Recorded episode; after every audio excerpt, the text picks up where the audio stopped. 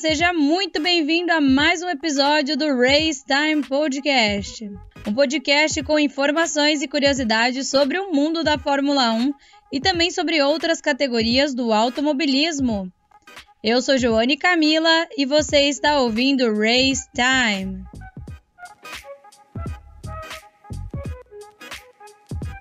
Mas vamos lá porque a gente precisa falar dos acontecimentos do fim de semana, que foi o Grande Prêmio do Canadá. A minha primeira impressão foi um GP muito calmo, sem muitas disputas, assim, fora ali no finalzinho, mas eu acho que vale a pena a gente comentar alguns pontos, porque assim, a gente viu o quê? Que Verstappen liderou praticamente do início ao fim. Ele só ficou ali atrás do Sainz porque ele fez uma parada antes do, da parada do espanhol.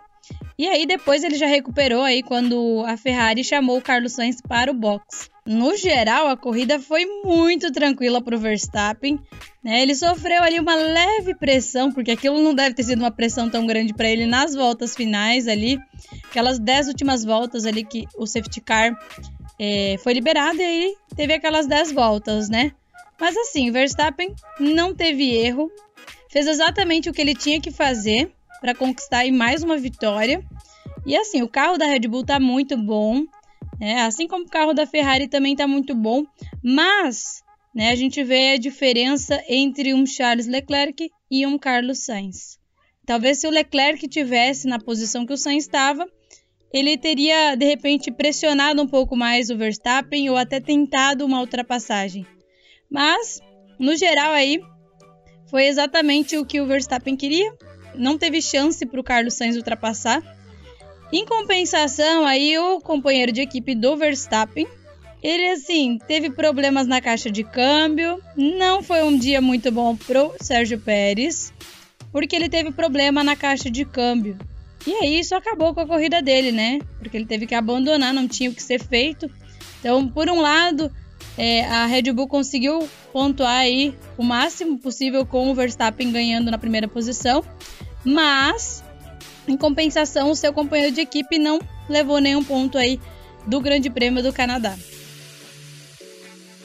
Mas já que a gente comentou ali da Ferrari, assim, eu acho que o Sainz, por mais que ele teve toda essa desvantagem aí, né, de desempenho, que a, a Red Bull realmente estava muito mais rápida, tinha um desempenho melhor. Mas assim, o Sainz ele conseguiu ali logo na largada, já pegou o Alonso em o segundo lugar que estava com ele, assumiu a segunda posição muito tranquilo.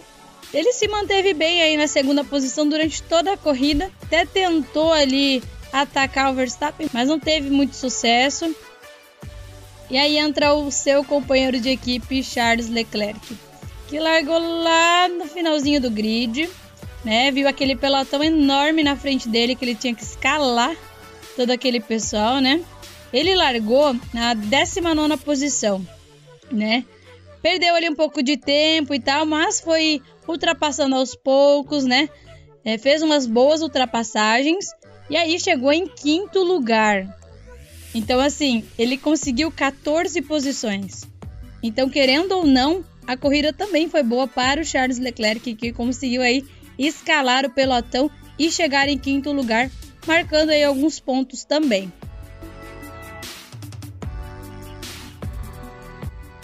A Mercedes é o seguinte, teve até gente que comentou, né? Será que agora vai e tudo mais?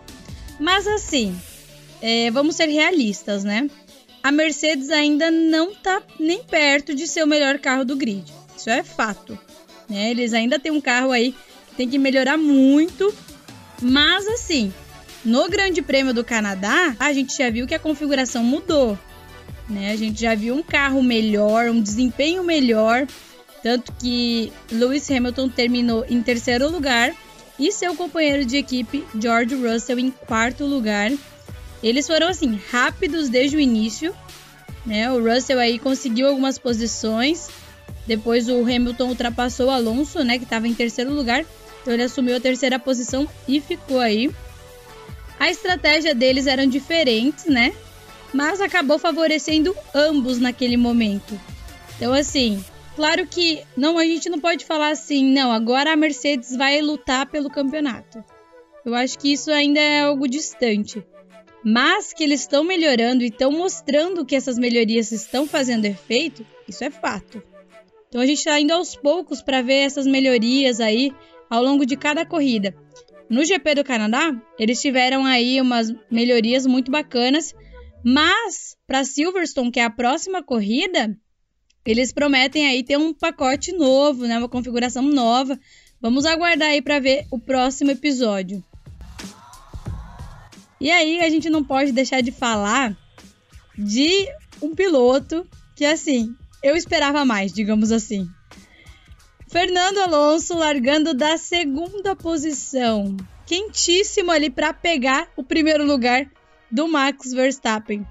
Admito que eu pensei que Fernando Alonso ia acelerar na frente do Max, né? Até por questão assim, que Fernando Alonso larga muito bem. Quando ele larga lá no fundo, ele consegue pegar ali duas, três, quatro posições na largada, sabe? Então, assim, eu achei que o Alonso ia realmente ultrapassar já o Verstappen na largada. Mas o Verstappen simplesmente disparou na frente e não deu chance para o Alonso pensar em pegar ele ali na curva, nem nada disso, né? Porque ele já estava bem na frente. E aí, assim, até achei que ele fosse conseguir ficar aí numa terceira posição, no máximo numa quarta posição, mas não foi assim que as coisas funcionaram para o Alonso, não. Ele ficou um tempo ali em segundo lugar, mas logo já veio Carlos Sainz e depois ele se estabilizou um momento em terceiro lugar até o Hamilton vir pegar essa posição dele. Mas o Alonso ele terminou aí a corrida em nono lugar, porque ele teve aquela penalidade de 5 segundos em compensação, aí, o seu companheiro de equipe, Esteban Ocon, finalizou a corrida em sexto lugar, garantindo aí alguns pontos valiosos aí para a equipe, né? E aí um ponto interessante é que no meio aí dos companheiros de equipe da Alpine estavam os dois pilotos da Alfa Romeo. Valtteri Bottas e Guanizou. O Bottas ele largou com pneu duro, né? Fez com que esse pneu durasse ali até surgir aquele safety car né, que fez a, a corrida dele ser uma corrida até interessante. Mas aí a grande surpresa é que a gente viu o companheiro de equipe do Bottas, o Zou, ele assim, surpreendendo ali no top 10, né? Uma coisa que não estava acontecendo. A Alfa Romeo teve um bom resultado nesse fim de semana, né? Já que a, sétima e oitava posição pertenceu aí à Alfa Romeo né, com Valtteri Bottas na sétima posição e o Guanizou na oitava posição.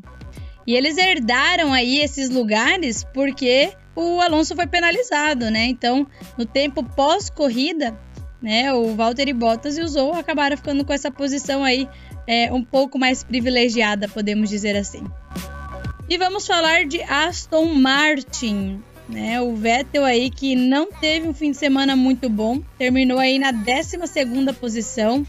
Ele estava lutando aí com muito desgaste nos pneus, né? Ele acabou parando cedo para fazer a primeira troca, depois ele logo parou novamente. Então assim, não estava uma corrida muito bacana pro pro Vettel. Em compensação para o seu companheiro de equipe Lance Stroll, a corrida estava assim sendo muito boa porque ele estava correndo em casa, né? Ele é canadense então, assim, ele fez uma estratégia diferente da do Vettel, né? Fez aí o pneu dele durar mais tempo até fazer sua primeira parada. Só que ele acabou perdendo o pit stop na hora do safety car. Mas no final aí a estratégia dele acabou dando certo porque ele chegou na décima posição, ou seja, levando aí um ponto. E claro, né, isso aí já é motivo de comemoração para ele que, que estava correndo em casa. Agora, domingo não foi muito bom para McLaren, que teve aí o Lando Norris com uma unidade de potência um pouco mais antiga no carro dele, porque ele teve problema na classificação, né? E acabou perdendo um pouco de ritmo, não tendo ritmo suficiente para competir, né? E o Ricardo aí teve um baita azar com o pit stop lento pra caramba dele, né? Então acabou atrasando tudo. E aí depois naquela segunda parada também com o safety car, ele não conseguiu é, se recuperar ali no pelotão né, e acabou terminando aí na 11 posição. E o Norris, que acabou ainda atrás do seu companheiro de equipe, na 15 posição. Então, assim, foi realmente assim, uma corrida não muito boa para a McLaren. Né, eles que precisam aí aumentar um pouco o ritmo, talvez, para conseguir uma, uma posição melhor, alguns pontos melhores, né? Agora vamos falar da Williams. O álbum, né, que estava em décimo no meio da corrida, né, começou aquela disputa ali tentando segurar aquele pelotão ali, fazendo um trabalho de Alonso, mas agora era com a Williams do álbum. Né, ele procurou ali dar uma segurada, mas ele viu que o pessoal que estava vindo atrás dele tinha muito mais ritmo, tinha carros mais rápidos e realmente não conseguiu manter né, distância suficiente, porque a hora que é, esses carros vieram com mais força, ele acabou perdendo as posições. E outro detalhe também é que ele estava lutando com muita aderência traseira, que acabou dificultando bastante. E o Latifi, que também é canadense, também estava correndo em casa, não teve um dia muito bom também. Uh, os problemas no pit stop também apareceram aí pela Williams. Né? Ele teve um pit stop muito lento. E assim, foi uma corrida que eu acho que ele não quer lembrar, né? Porque assim, ele acabou a corrida lá no final do grid. E assim, correr em casa, né? Com aquele sentimento de não saber se vai continuar na equipe ou não. Já que tem boatos aí que o Piastri pode vir assumir o lugar do Nicolas Latifi. Então, realmente, assim, é um fim de semana que eu acho que ele não quer lembrar. E aí, as duas últimas equipes que falta a gente comentar aqui, que é a Alpha Tauri. O Gasly, que ele praticamente foi mandado subir no carro e descer na primeira volta, né? Porque a equipe acabou detectando alguns problemas no carro. Né? Ele ainda tentou um pit stop um pouco mais rápido, mas acabou perdendo ali depois com a, aquela, aquele momento do safety car. Ele acabou perdendo uma parada ali. E aí o resultado que ele acabou ficando lá no fundo, né, terminando em 14º lugar. E o seu companheiro de equipe, Yuki Tsunoda, que tinha um ritmo um pouco mais alto que o dele, né? Ele acabou indo ali em direção das barreiras na curva 2 e não teve o que fazer, né? Fim de corrida para o Yuki Tsunoda. Mas assim, não deu para entender muito bem por que aconteceu aquilo com o Yuki Tsunoda. E a Haas? O que falar da Haas, meus amigos? Duas Haas largando aí no top 10, em posições muito boas. E tendo assim uma corrida nada legal para eles, né? Já que o Kevin Magnussen danificou a asa dianteira ah, no momento em que ele correu lado a lado com o Hamilton, lá na primeira volta, lá no início da corrida. Ele acabou recebendo uma bandeira preta e laranja, né, que mandou que ele fosse direto para os boxes para fazer realmente a troca aí dessa asa dianteira. E aí foi pro box fazer essa troca, né? Teve uma parada lenta, porque isso acaba demorando essa mudança aí da asa dianteira, acaba demandando de um tempo, e ou seja, acaba sendo lento, né? E aí ele acabou ficando lá no fundo do grid e não tinha muito o que fazer mesmo, né? Então ele ficou lá realmente no fundo e não conseguiu marcar nenhum ponto.